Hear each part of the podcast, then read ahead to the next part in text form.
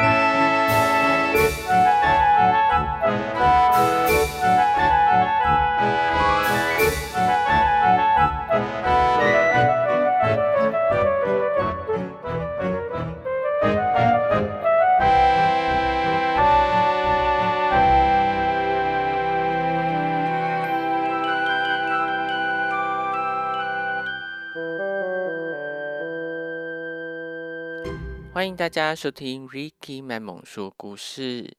那在今天，我们将继续和我们的来宾伊比来聊聊我们过往不快乐的回忆。那在上一集当中，我们比较是在聊伊比他在亲子关系上，以及在同志的身份上所带给他的挣扎。如果还没有听的，可以去上一集来听听伊比的故事哟。那我们在这一集将会比较 focus 在伊比他原住民的身份上所带给他种种的纠结。那伊比后来其实也非常的感谢你哦，就是又参与了另外一首我所写的歌，但是我的朋友写的词，我写的曲哦，叫做《异乡城市》。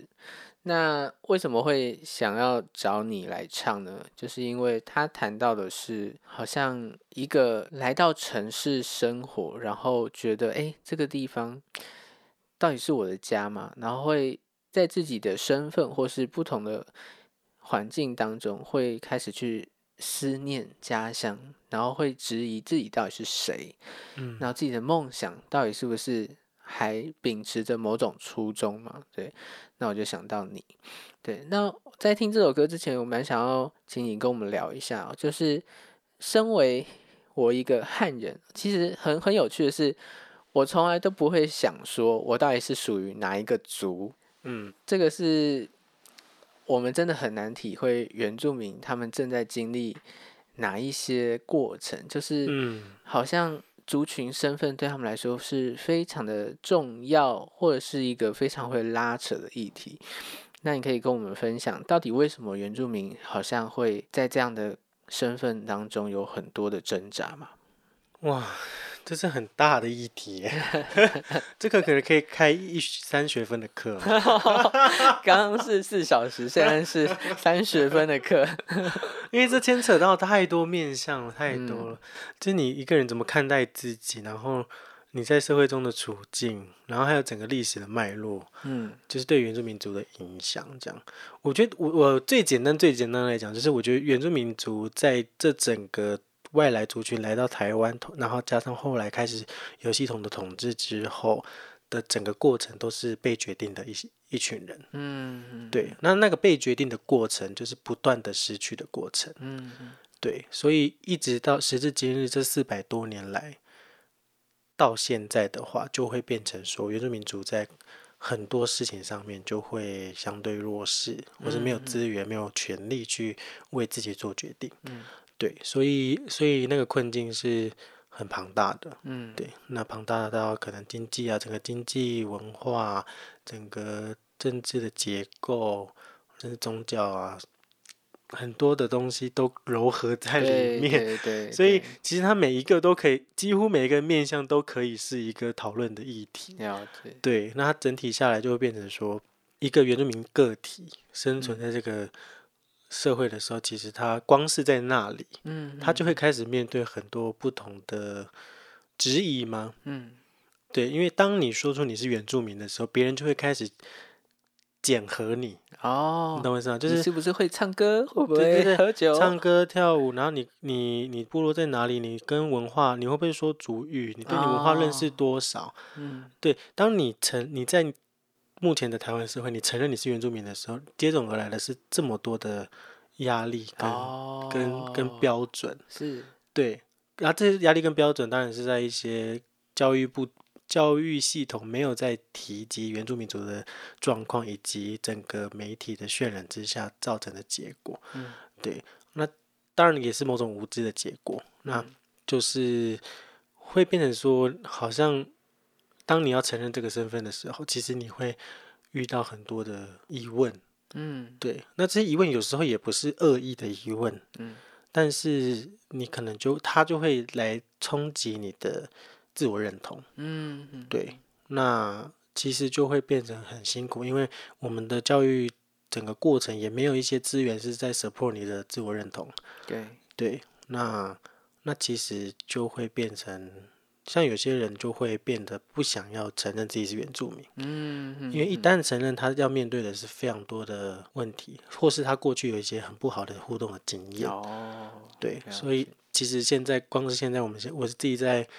大专里面做原住民学生辅导，嗯，就嗯，还是我自己观察下来，我觉得还大部分的学生其实都还是会有这个状况。嗯，可以举一两个你最常面对这些学生会遇到的状况是什么？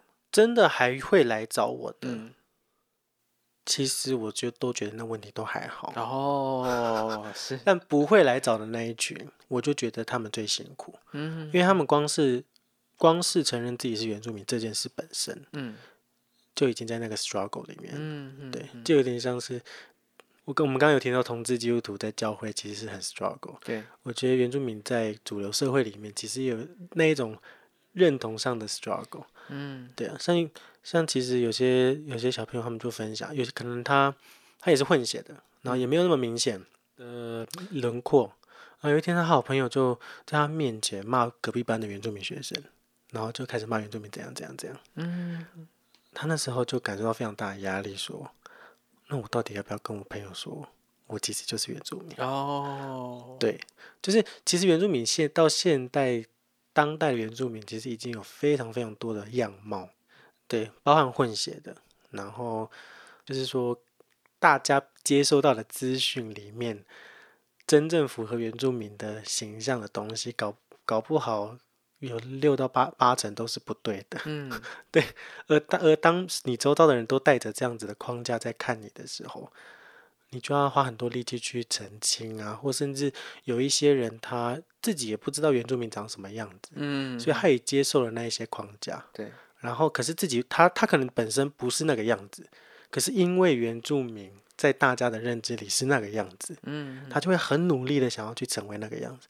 例如，有人就会很努力的想要把唱歌练好，嗯，有人很努力的就把体育练强，对，对，那那有些人在这个过程，其实你怎么努力，他都不会达到那个样子啊，嗯，例如你的轮廓怎么改，你都不会改成变成突然变大眼睛、双眼皮吧？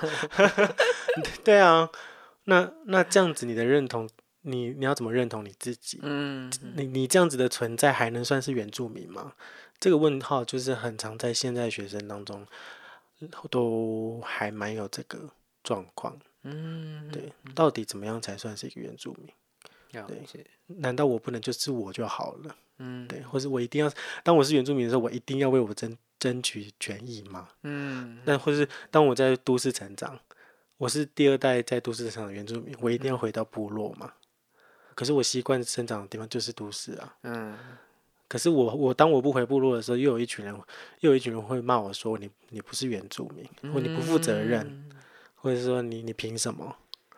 对，那那可是我我要回去又很远，又不熟啊！我一回去又又那些人会说你是都市来的，好像你做什么样的选择都不对，对，就会一定会有还是有声音这样。对，哇，好挣扎。所以我觉得这就是当代原住民青年或者是后代现在普遍面临的一些状况。嗯，对，那就让我们先来听这首《异乡城市》。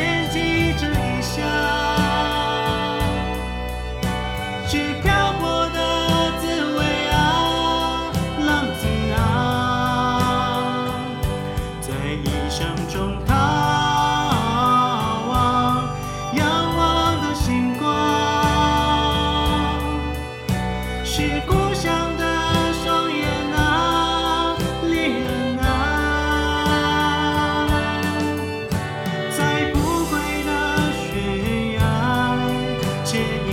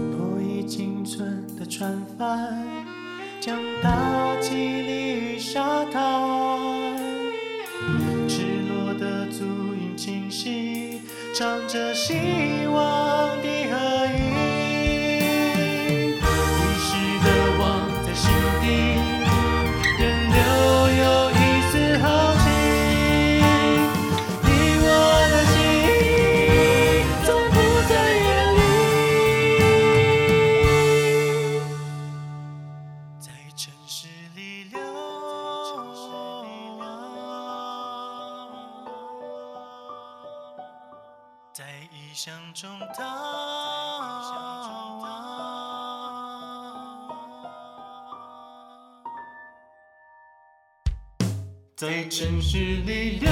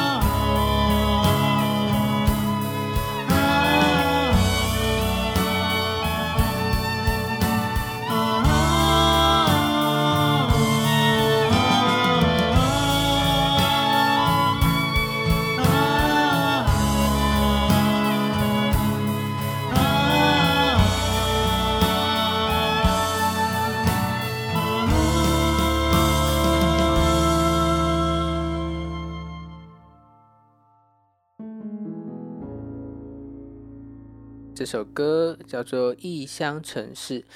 那听众在听到这个歌词里面呢，其实就在谈论的就是你来到了城市，然后好像是变成一个漂泊者、流浪者。那第二个话题就是在讲梦想是不是因此就失去了。那但是我自己最感动其实是桥段，就是他的最后一句在讲说：“你我的心。”从不曾远离。我相信，其实，在我们这么多 struggle 的过程当中，总还是有人愿意与你站在一起。也许不能真的为你做什么，但是就是陪伴着你一起度过。我觉得那个就很宝贵。对，那回头来看伊比你刚刚的分享，其实我还蛮好奇，当初你高中为什么会愿意从你苗栗的家乡去来到台北念书呢？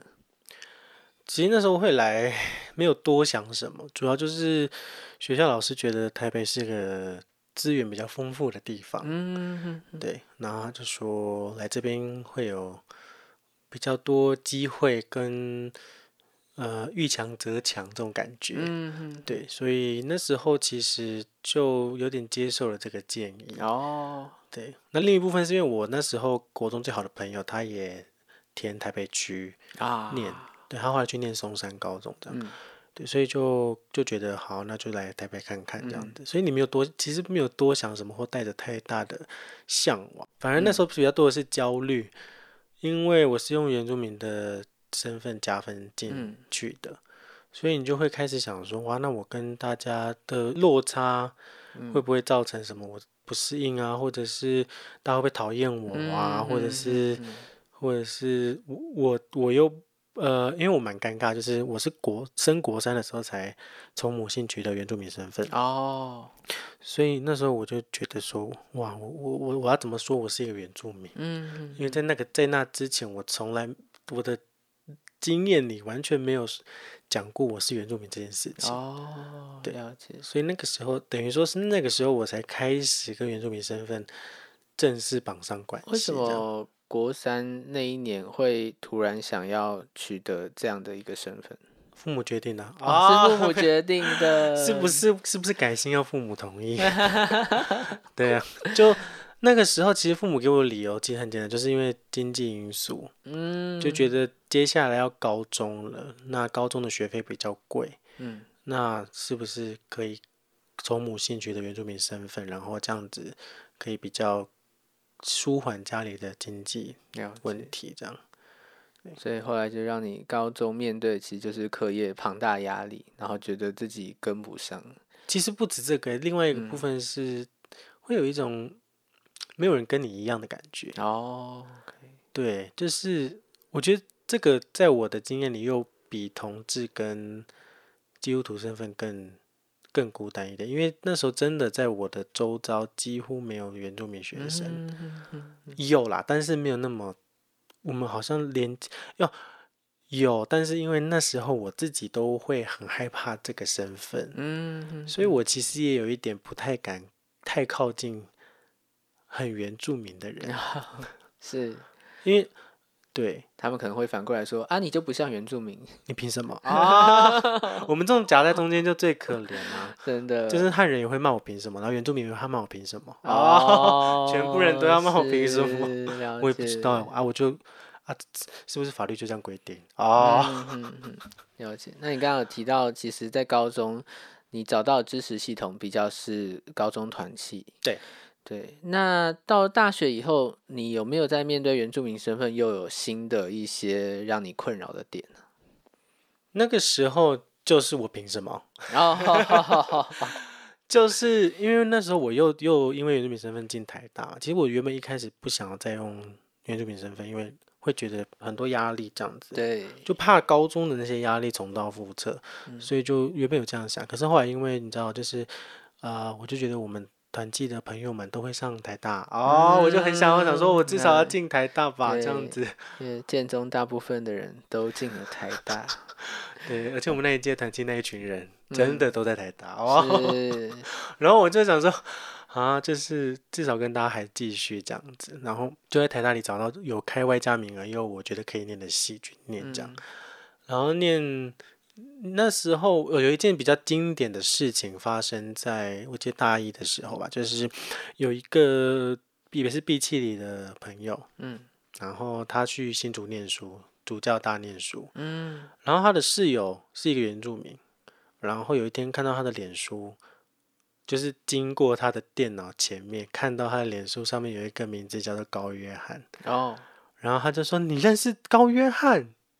我恨死他了 哦，恨死 you！” 他用恨死。我想说，我我那时候当他听的时候，奇怪，我为什么突然要被你恨死这样子？哦，后来才知道，原来那时候他也有申请台大社工系哦，但他没有上。对，所以我那时候就意识到说，哇。我占掉了一个原住民名额，而我，我我我那时候连我自己是原住民，我还是讲不太出来。嗯，就我就觉得，因为我一直也活在那个框架中，就是原住民应该要是什么样子。嗯可是我就不会讲主语，我对那个我跟部落又那么远，然后我没有部落成长经验。很尴尬的是，我又是在升学前改姓的，嗯，反正种种因素就让我觉得，我到底凭什么可以得到这些？哦，对，或者是我会觉得原住民社群可能也会觉得我凭什么？嗯，对，然后所以那就变成一个我在大学阶段去追寻原住民认同一个很 struggle 的过程，就是。因为那时候其实台大有原住民社团，嗯，那我们班上也有蛮多原住民社工系的，嗯，就是每届至少有两个这样，比起其他系是算是多的，嗯。那我也有认识他们，也跟他们有一点关系，嗯，但我那时候就是不敢跟他们一起去社团，因为我就觉得，我曾经去过几次，那个感受是，当我跟他们在一起的时候，我就发现我没办法融入他们，哦，因为他们很多。都是部落成长青年，然后出来这样子，然后你就发现说，哇，就是那个讲话的节奏啊，或者他们在当他们在分享一些部落经验的时候，你完全没有共鸣，嗯，然后你就觉得我好像又不属于这里，就是对，然后那时候可能他们也没有特别意识到需要去照顾一些在都市长大的原住民后代这样子，所以所以那时候我就两去了两三次之后，我就比较没有再去这样。嗯嗯嗯。那我就是在用自己的方式在追寻这个认同，例如去参加长老会的原住民团契，嗯，对，然后服务学习，特别去选有去原住民部落的服务学习，这样，就是一点一点的，就是。但也没有整个踏进去，这样，嗯，对，所以其实一直到到研究所，我都还有这个心情，因为那时候研究所我选的研究所是有教授在做原住民工作的老师，嗯，然后我的自传里面我就写这一块，嗯嗯，可是我上的时候，我还是觉得我利用了原住民身份，嗯，即便硕班根本没有加分，你就有一种。我我我还是提了我想做原住民工作，可是事实上我根本没有任何原住民事务的经验。嗯，虽然我好像做了一点点努力，可是我根本跟那些真的已经参与在里面的人比起来，真的差很，还是差很多。你就觉得，因为我觉得那时候我的我我对自我的身份认同也都还还是一样很不稳定这样子，所以就一他一直有这样的心情。嗯，对。然后真的是到很后来，真真到我妈过世了。嗯。我妈过世之后，我才突然惊觉，哇，我会不会再也没有办法回部落了？哦，因为过去我的期待是，好，有一天我妈妈带我回部落，然后介绍给其他亲戚，慢慢的我可以跟部落人认识，嗯，对，然后跟部落更有更有一点关系，这样。可是当我妈过世那一瞬间，我突然就发现说，这个东西，这个画面没了，哇，然后你就一种，那我是不是再也没有办法？回到部落，嗯，对，然后我觉得失落就很很大，就因为你看，你已经 struggle 了多久？我们二零一五年过世嘛，那我是二零零，差不多二零对十年，我 struggle 了十年，然后这条线断掉了，嗯，而且是我那时候以为唯一的线断掉了，然后我就就就不知道该怎么办，对。那那时候刚好就是，反正整个人就投入在教会啊，就是 刚刚前面有讲到那一段，对。后来我觉得后来怎么重拾这个认同，其实我觉得那过程，就是虽然我做的东西都是一点一点的，然后但是那些东西好像还是有一点点支持的力量这样。那包含说，呃，有一些原在社群媒体上有一些原住民的。可能比较像是 KOL，就是蛮有发言权的这样。对他们刚好也是我朋友啦，嗯，然后他们有时候会说起一些原住民议题，嗯，然后他们会去特别指出有一群人跟这个身份脱离不了关系，但是又无法真的把这个身份拉进自己的认同里，嗯然后。在当中 struggle 的那一群人，就是啊，那就是我呀，他们就是在，我就很印象很深刻，那种逃不了，但是又到不了的那种感觉。对，然后他就说要对这群人致敬，就是在，就是在整个历史脉络下，这一群人是在受苦的，这样大概是这种感觉。然后你就慢慢觉得，哎，就是有一些社群里的。相对友善的声音，就你不会再觉得原住民社群一直在讲我凭什么那种感觉，对。然后后面很多很有趣的，像是迪士尼的莫安娜，哦，莫安娜就在谈自我认同嘛。嗯。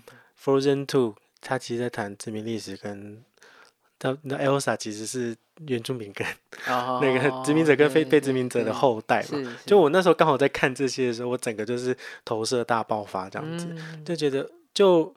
当然，在那过程，我也是正刚好在正在面对这些事情，所以我觉得那个过程就不断的有一种像是一直被 trigger 的感觉，就是你你在过你的生活，可是这些声音出现的时候，你会被碰到，嗯，然后它会搅动一下，搅动一下，搅动一下，然后你就会觉得，看我我我此生不可能不管这件事情，嗯。因为太容易遇到了，我看个电影都还要在那边哭成那样。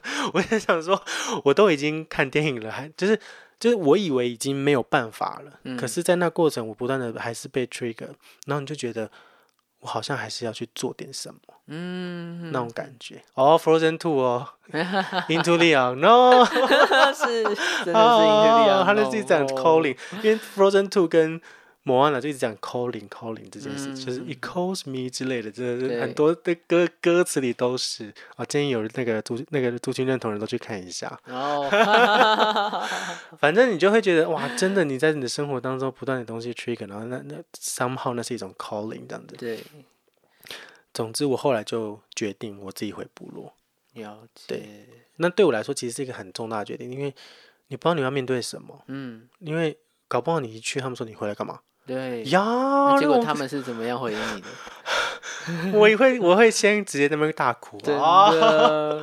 没有啦，我那时候其实很压抑的是，那一次也是我在认同上最关键的一个经验，就让我这十几年来的认同终于稳定下来的一件事情是，我回去，然后那时候就是我大舅妈接待我这样子。嗯，我刚到的时候，那就是。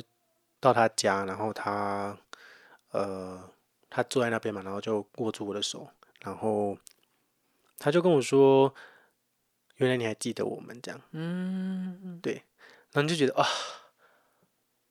我这十年在干嘛？就是那种感觉是，天哪！就是原来部落里，就是妈妈已经离开部落这么久，她她国。中高中就已经下山，然后到到后来嫁人之后，一直都没有回去。嗯，可是部落人还还是纪念着她，或者是纪念她的孩子。嗯，然后你就觉得哇，就是突然有一种，我怎么不早点回来啊？那种感觉就已经等着你们了。对，然后你你才在那一瞬间，你就放下说，对我是可以回来的。嗯。然后，总之那一次经验就是，反正他们有之后就说，哎，你之后想回来就回来，有放假回来没有关系，这样子。那我就开始每年都会安排回部落的时间，这样。嗯对，那这件事大概也是只是两三年前的事情。是。对，然后就那一次之后，终于才比较稳定。然后一直到后来，我大舅妈也过世了。啊。对，然后她过世的时候，我就开始感受到一种，哇，原住民就是。原住民族的文化真的不断的在失去，嗯，就这些长辈，当有一天这些长辈全部都离开的时候，就是啊，没关系，就会不会就就不再是原住民族这样子，对，然后你就觉得哇，就就。我大舅妈过世隔年，我就决定说，好，我要回，我要到那个原子中心工作，这样，就觉得确实在文化上我不知道我可以做什么，但是我觉得，我觉得那个认同的过程，呃，我想去帮助那些学生，就是拉短那个过程，嗯，对，因为你知道，其实，在那过程当中，很多蛮多关键的经验是有人主动，有人你听到了一些话，发让你发现说你可以。做更多积极的追寻，嗯，对，那我就想说，那我就更早一点，然后更主动一点，跟他们说这些事情，嗯，对，然后呢，就用直接用自己的故事去跟他们讲，这样子，我就觉得，就是可能我花了十年，那你们可不可以不要再花十年了？就你们可能花个三五年就好，或者是可不可以在大学阶段就可以找到一个方向去做，去努力，然后不要等到十年之后。更多长辈已经离去了，才有更多人有这样子的觉醒跟追寻，这样。嗯，对。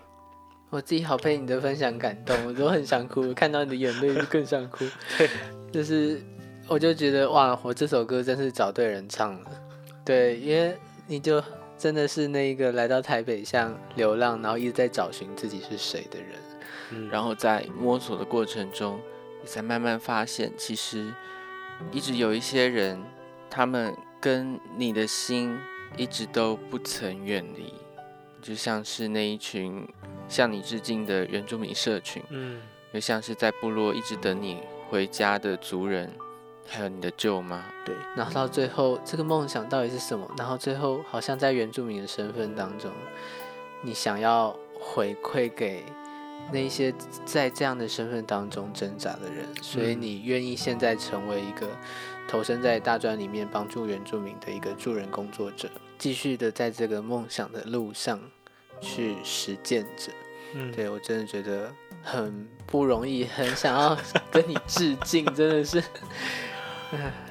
我觉得他就是一个不断追寻自己之后，然后慢慢发现说，对，这是我想做的事情，然后就试图去实践这样。嗯。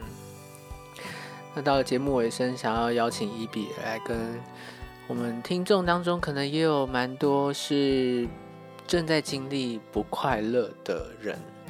那以你一个助人身份的角色，或是一些训练，有没有可以给他们一些鼓励的话？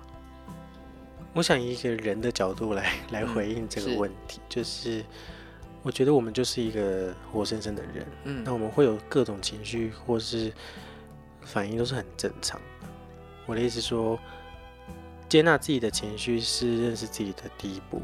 嗯，当我们不断去压抑的时候，你就没有办法去真的认识到自己，因为情绪就是在那个事件下对你最有意义、最直接的反应。嗯，所以如果我们没有去找到那个背后到底是什么样子的脉络，以至于我这样的情绪的时候，其实我们会没有办法，我们会一直在试图压抑自己，嗯，然后我们的所有的精力就会在压抑身上，嗯，而不是去认识自己。是，对。那我就会觉得说，那所有所有的第一步就是接纳自己所有的样子。嗯，对，今天你就是这个样子，而且是这个样子是没有关系的。嗯，对，不管你是基督徒，你是同性，你是原住民，你是牧师的小孩，就是你在这些身份上面，不管你长什么样子，就是别人再怎么说，你现在就是这个样子，那就是这个样子是没有关系的。嗯，对。当这些东西真的你觉得没有，开始觉得没有关系，然后慢慢去感受那些感受的时候，在每个人，我觉得我一直相信，就是当每一个人本身就是有非常大的能量跟动力在里面。嗯，对。当你接纳这些所有的情绪跟感受的时候，你自然会找到在你的脉络当中你可以去做的一些事情。对。那这个不是我可以跟你讲，他你会你会往什么方向走？嗯，对。但是会越，我觉得那个过程是会越来越踏实，而且你会越来越知道我自己是谁。嗯，然后我想要往哪里去？是，对，真的。谢谢一比的鼓励，盼望这一集的内容也可以带给，如果你正在不快乐当中，可以有一些收获，也许可以找到一点方向。那我们这集的节目就到这边告一个段落喽。我是 Ricky，我是 Eb，我们下次见喽拜拜。拜拜。